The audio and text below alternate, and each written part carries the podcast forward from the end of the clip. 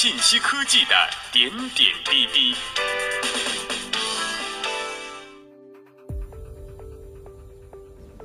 听众朋友们，大家好，欢迎收听本期每日科技视点。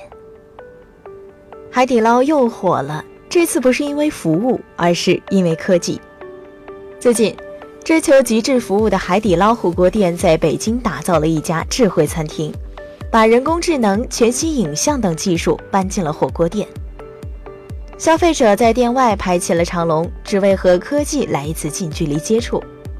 而行业人士更关注的是，餐饮界的拐点是不是真的来了？作为一家高端生活体验推荐平台的联合创始人。伊建坤经常能嗅到新奇的味道，智慧餐厅一出现，他自然不会错过。近日，他带着公司的客户来品尝这家主打科技智慧风的海底捞。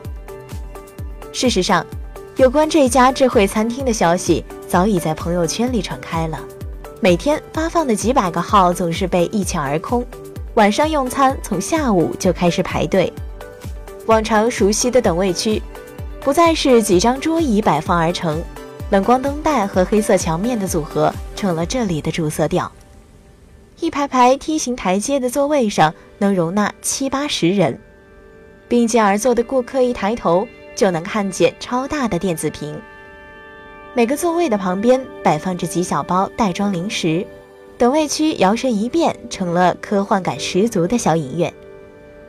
为了尝鲜，最近一段时间。一到上午十点半，这里就坐满了人。易建坤坐在最后一排，抬头望去，就是电子屏上出现的互动游戏。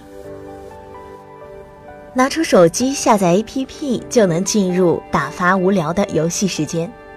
现场的顾客可以通过手机参加电子屏上的游戏，分数高的还有机会得到赠送的菜品。这和以前玩猜字抽奖赢菜品很类似。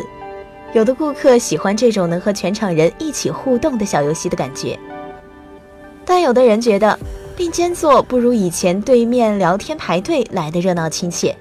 等待着一众顾客的是更具画面感的餐厅，数百平米的用餐区四周被三百六十度的全息影像包围，这里的屏幕上每隔一段时间就会变换不同的声光主题，从梵高的星光、热带雨林。樱花到雪山，搭配了六种主题。现在有这种光影的餐厅越来越多。易建坤发现，一些高端餐厅都在用生化科技来改善用餐环境，但像海底捞的这种三百六十度全覆盖的效果还比较少见。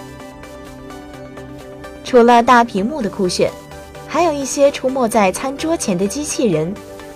海底捞的员工给它起名叫“花生”。